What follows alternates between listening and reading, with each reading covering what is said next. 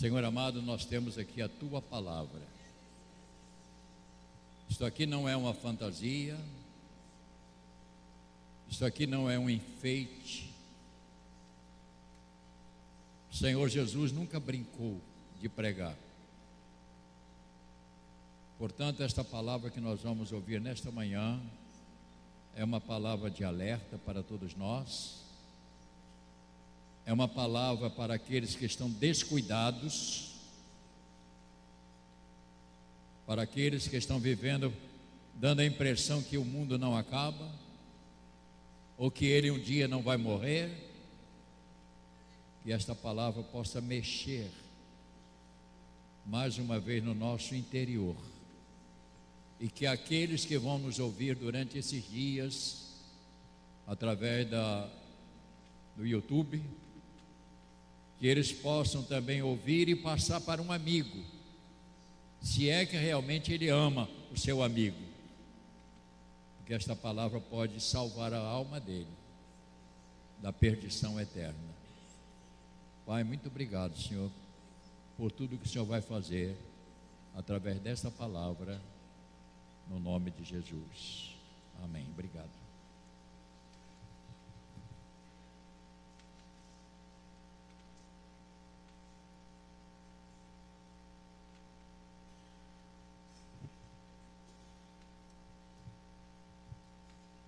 Escrevi duas palavras. Primeira palavra que eu escrevi, lugar de tormento. Esta palavra tormento é uma angústia de alma ou sofrimento da alma. E a segunda palavra que eu escrevi, estou pronto para a vida eterna, é uma pergunta que nós temos que fazer pessoalmente, não é? Eu estou pronto para a vida eterna. A hora que o Senhor me chamar para a glória, eu estou pronto a encarar Deus. Melhorando. Estou pronto para encontrar com o Senhor da glória. Como está a minha vida? Como eu estou vivendo esse tempo, esses dias que me aguarda? porque esse tempo nos aguarda. E só temos duas opções na vida eterna: ou é a salvação eterna, ou é morte eterna. Popularmente falando, ou é céu ou é inferno. E inferno, a Bíblia fala que é lugar de sofrimento da alma, onde a pessoa não tem descanso nem dia nem noite. E o céu fala do paraíso, morada de Deus, ambiente de Deus, onde as ruas são de ouro, cristal, onde Deus habita. Eu quero habitar com Deus. E já, eu já decidi o que eu quero. Então eu não tenho dúvida daquilo que eu quero. E eu escolhi então esse texto de propósito para a nossa leitura. E por que eu não pedi para você levantar? Para você ler cuidadosamente. Verso 19 do capítulo 16 de Lucas.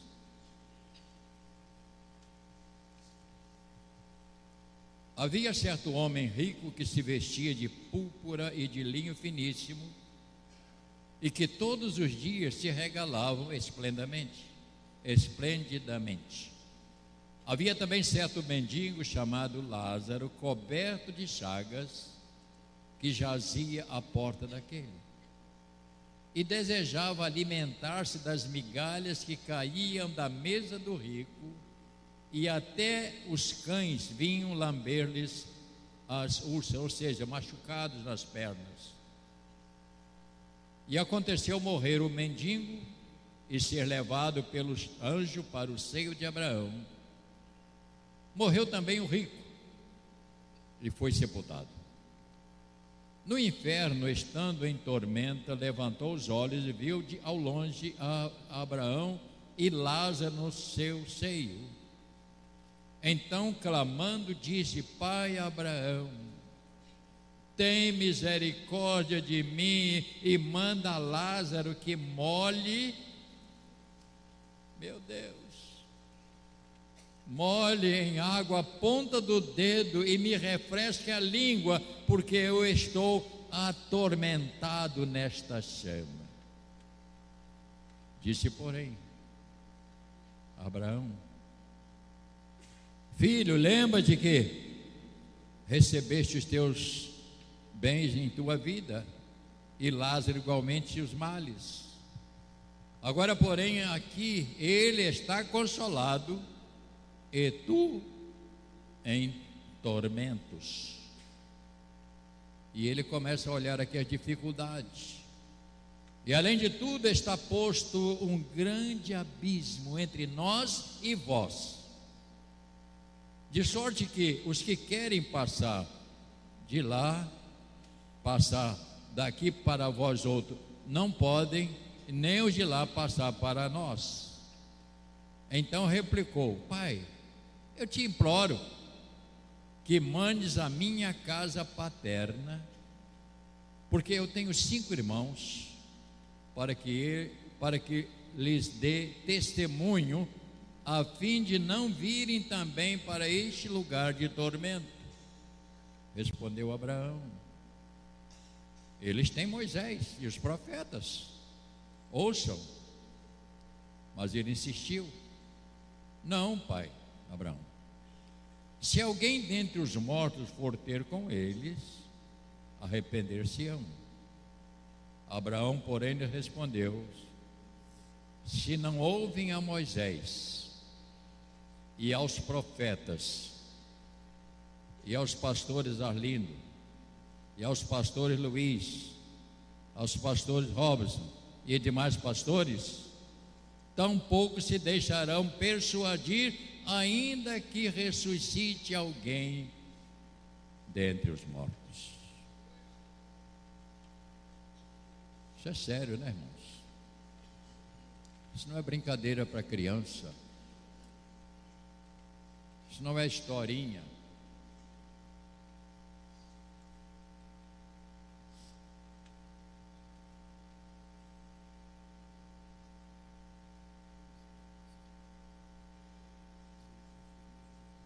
Tem uma pessoa passando mal ali atrás.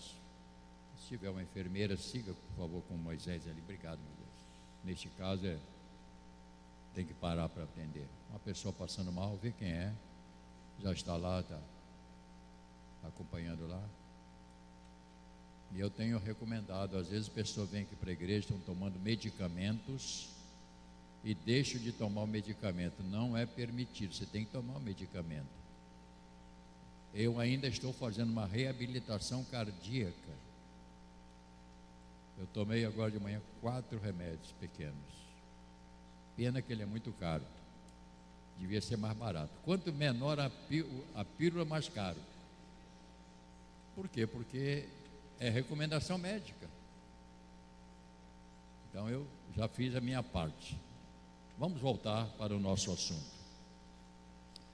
O Senhor Jesus foi um grande pregador do reino de Deus e continua pregando ainda hoje através da palavra. Ainda hoje ele prega o Evangelho, porque cada parábola falada pelo Senhor são poderosas e objetivas. Não interprete as parábolas como brincadeira, porque o Senhor, ao proferir estas parábolas, ele está tocando em uma realidade forte. No caso desta parábola do rico e do pobre, do Lázaro. Então o Senhor Jesus sempre foi um pregador excelente. Onde ele chegava, tinha que haver cura, tinha que haver libertação, tinha que haver transformação. Por quê? Porque a sua palavra vinha com poder com autoridade. Portanto, para mim, foi o maior pregador.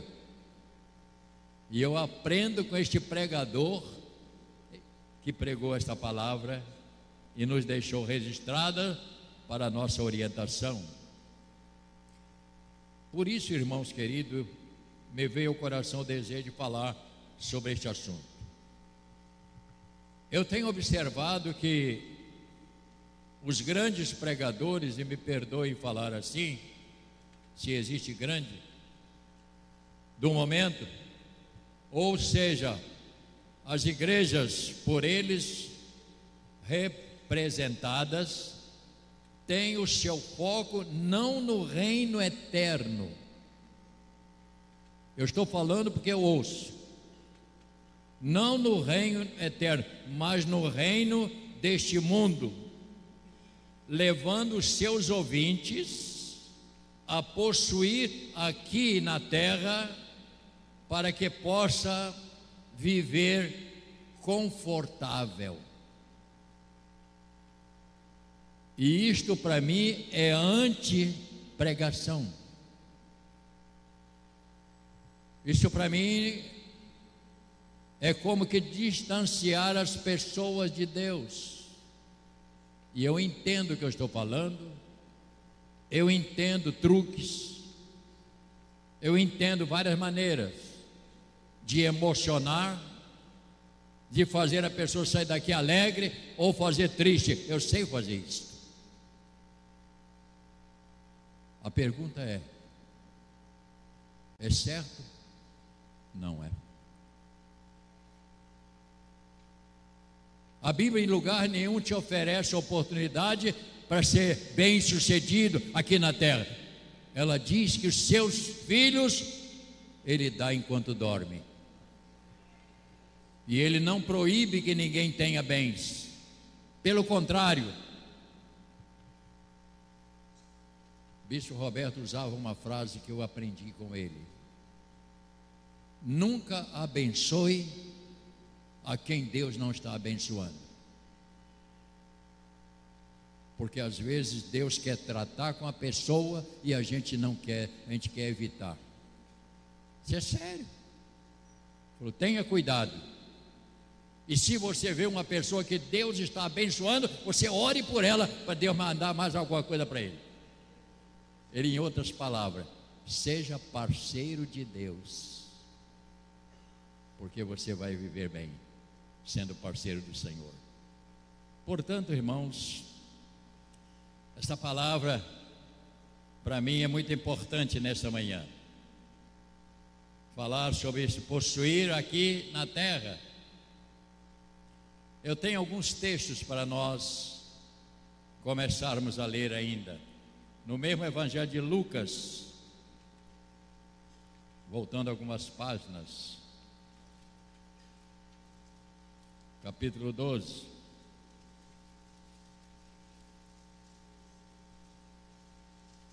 Parece-me que é 12 ou 10, deixa eu ver se é 10. Talvez 10. O importante é, é, é o que está acontecendo. Nós temos que ter muito cuidado. Ele disse o seguinte: que certo camarada não vou entrar no texto que eu não sei que está escrito ainda. Disse o seguinte: ele se regozijava porque produzia muitas coisas. E ele disse: Eu já sei o que eu vou fazer. Não precisa pegar, só estou dando o exemplo. Eu já sei o que eu vou fazer. Vou aumentar, vou desmanchar esse celeiro, vou aumentar para que eu possa guardar mais coisas ainda. E o Senhor perguntou para ele assim: Louco, hoje te pedirão a tua alma, e o que você tem para quem vai ficar? Que, que adianta? O que, que adianta? Você pode possuir tudo, mas o que, que vai acontecer? Você não vai usar, isso vai ficar por aí. Louco, hoje te pedirão a sua alma. E o que tens? Ele diz: Para quem você vai deixar? Segundo aspecto, não, terceiro aspecto. O foco da pregação de Jesus não era para este mundo. Daí surge a palavra para a igreja, ordem. Pregai este evangelho em todo o mundo. E agora eu digo, esta é a missão da igreja: pregar o Evangelho. Marcos, está registrado, não precisa abrir, 16, 15 e 16. Ide por todo mundo, pregai o Evangelho a toda criatura. Quem crer e for batizado será salvo, quem não crer será condenado. A Bíblia não alivia a Bíblia não dá palavras mansinhas. A Bíblia mata na unha. Conhece essa frase? A Bíblia não alivia. Quem crer e for batizado será salvo, quem não crer será condenado. Condenado ao quê? Perdição eterna. Porque o problema aqui é morte ou é vida.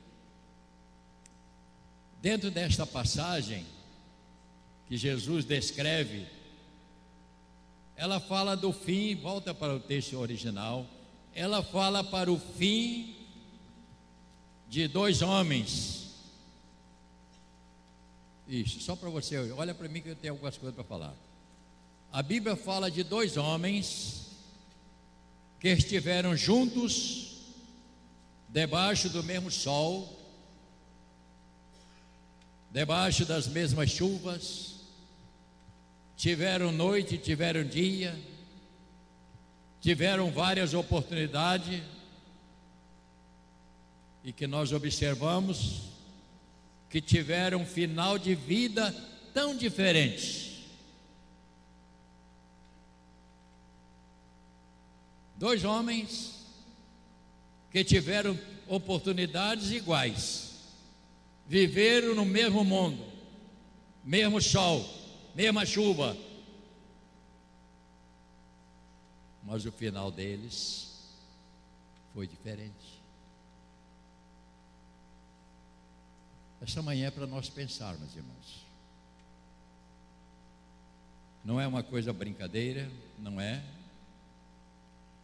Eu estou dizendo aqui que isto pode acontecer ainda hoje com tanta gente que rejeita o Evangelho e terão um fim tão amargo.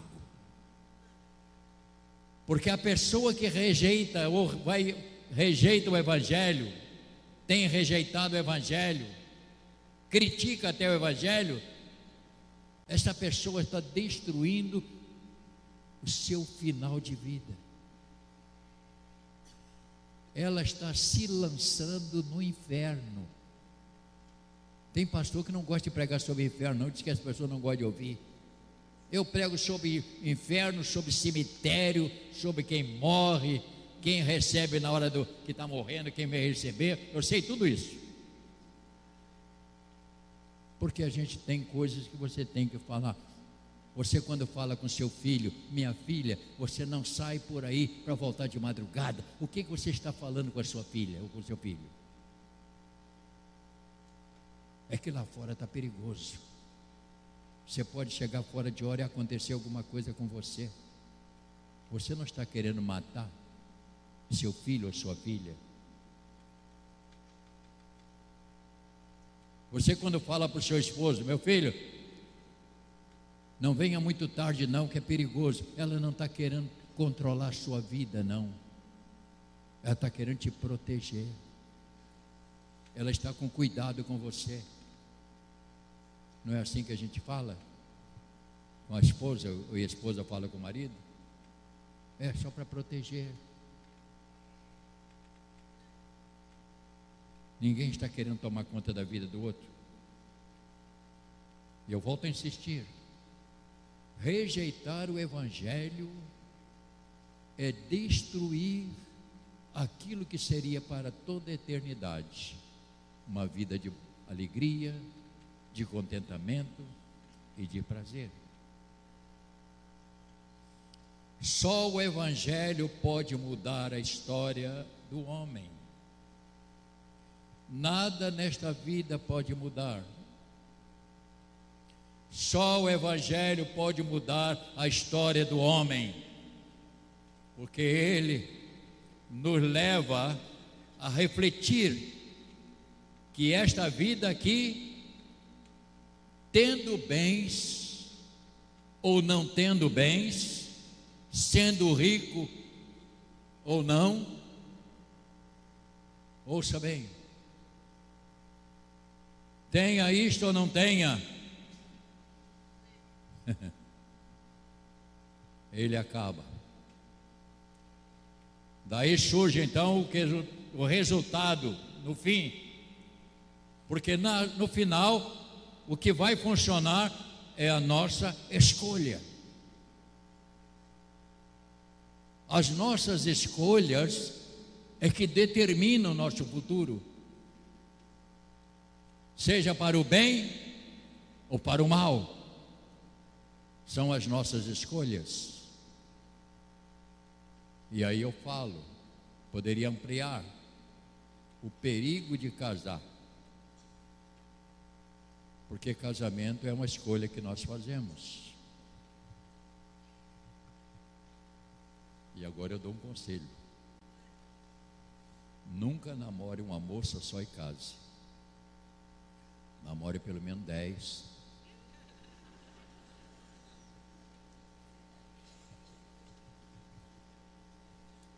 A moça também nunca namora o primeiro rapaz de casa. A ver se acha uma coisa melhor. Se a pessoa está perto do namorado aqui com esse camarada, está merecendo. o que eu estou dizendo a você é que nós é uma escolha para toda a vida. A escolha é para sempre. Eu vou ter que encarar, talvez, se eu gosto de um camarada que pintou o cabelo bonitão, talvez você vá conviver com careca no final.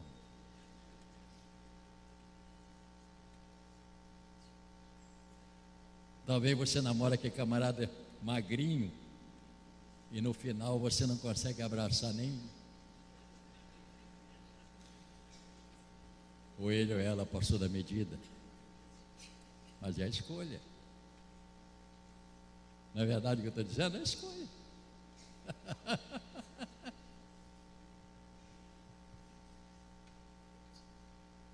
Eu às vezes quero me fazer de quando eu tinha 18 anos.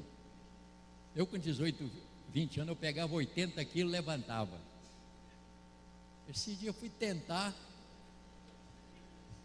tive que pedir ajuda. Porque eu descobri que eu perdi a força, não tem mais força eu carregava a minha mulher no colo. Hoje não dá.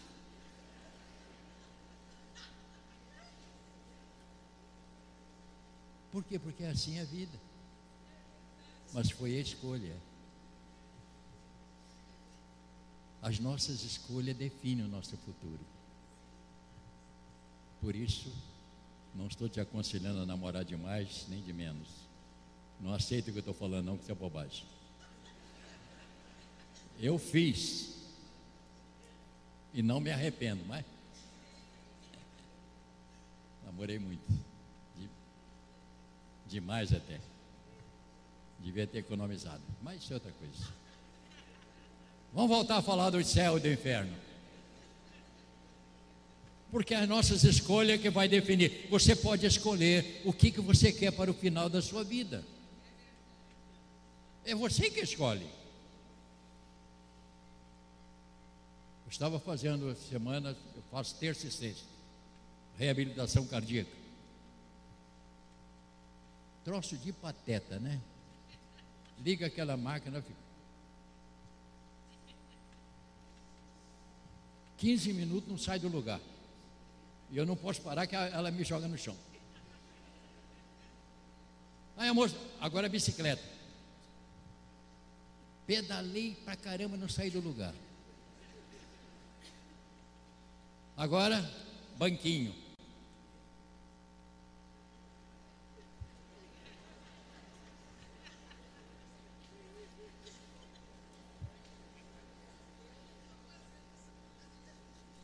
E eu perguntei ao rapaz, qual é a razão desse exercício? Ele disse, é o melhor que existe.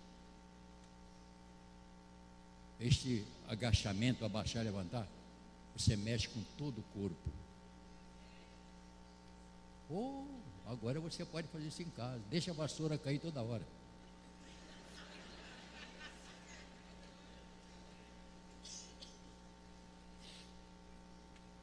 Porque eu pergunto qual é a razão.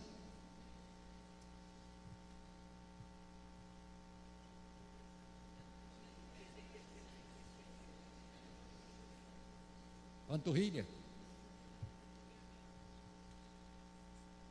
Daqui a pouco eu estou pegando 100 quilos, morem.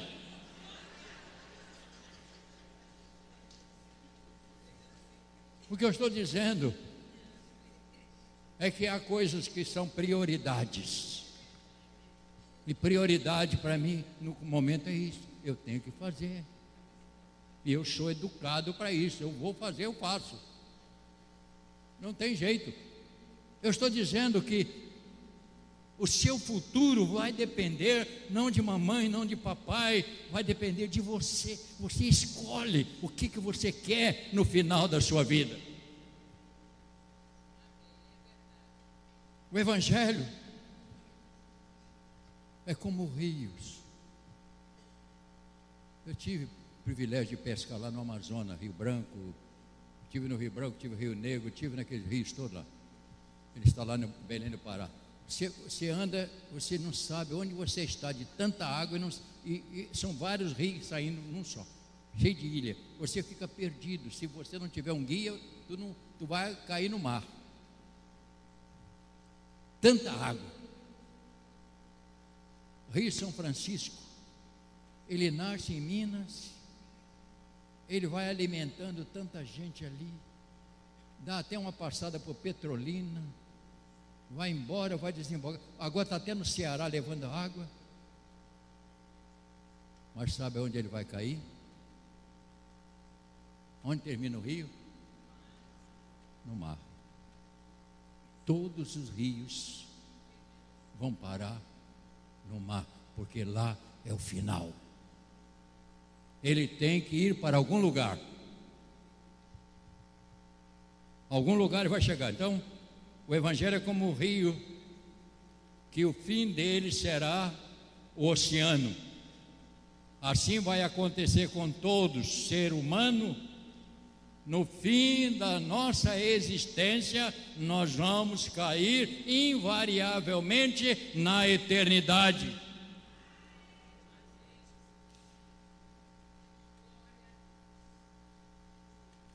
E a Bíblia diz: só pode acontecer essas duas coisas.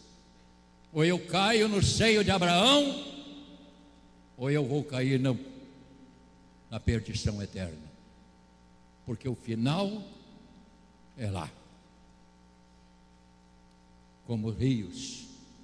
Parou para ver? Todos os rios correm, vão para o oceano. Não há ninguém que não vá cair na eternidade todos caem lá. A razão de eu estar falando este assunto, irmãos, é que às vezes nós somos tão acostumados com igreja, com crente, que essas coisas não, não nos mexem mais. E eu faço questão de mexer com esta igreja.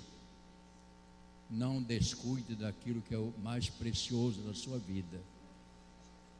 O mais precioso da sua vida não é o marido, não é a mulher, não é os filhos, não é o seu emprego, não é o seu salário alto. Isto faz parte. O mais precioso é a sua vida com Deus. Esse é, este é, este é o bem maior que a gente tem. É a nossa vida com Deus. Portanto,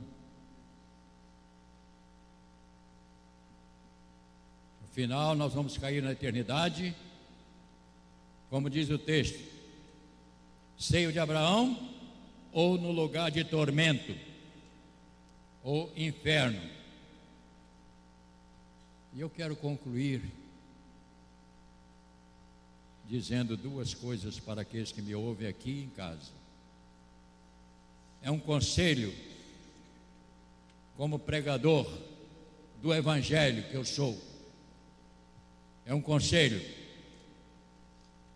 Não descuide do seu futuro. Não descuide do seu futuro. Qual tem sido a sua escolha?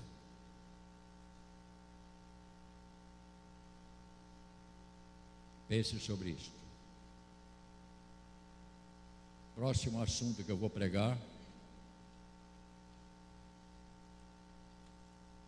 O Egito não é a nossa casa. Será o nosso próximo. O Egito não é a nossa casa, porque no Egito não tem louvor, não tem adoração a Deus. E há pessoas que não querem sair do Egito, estão amarradas no Egito. Estou pensando sobre isso. Eu escrevo várias para depois acertar.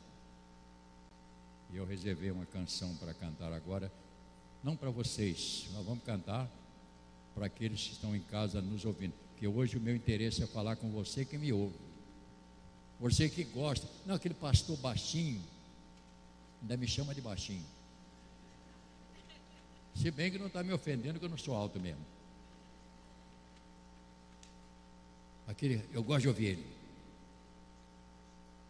Eu gosto de ouvir aquele camarada. Mas eu quero falar com você. Não é só me ouvir. Você tem que também tomar uma decisão. Porque tu vai bater na porta dele. um dia você vai chegar lá e não adianta falar, não, eu até ouvi aquele baixinho lá da igreja. Ele vai dizer, o quê? Você não ouvia nada, você não obedeceu. Quero convidar os músicos. Não sei se ele tem essa canção lá, deve ter. A última ali. Esta é a missão do pregador do Evangelho, irmãos. Lembrando aos irmãos que eu não sou contra e eu acho que não é assim.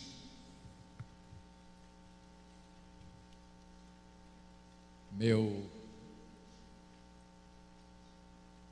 minha filha e meu genro estão num congresso três dias,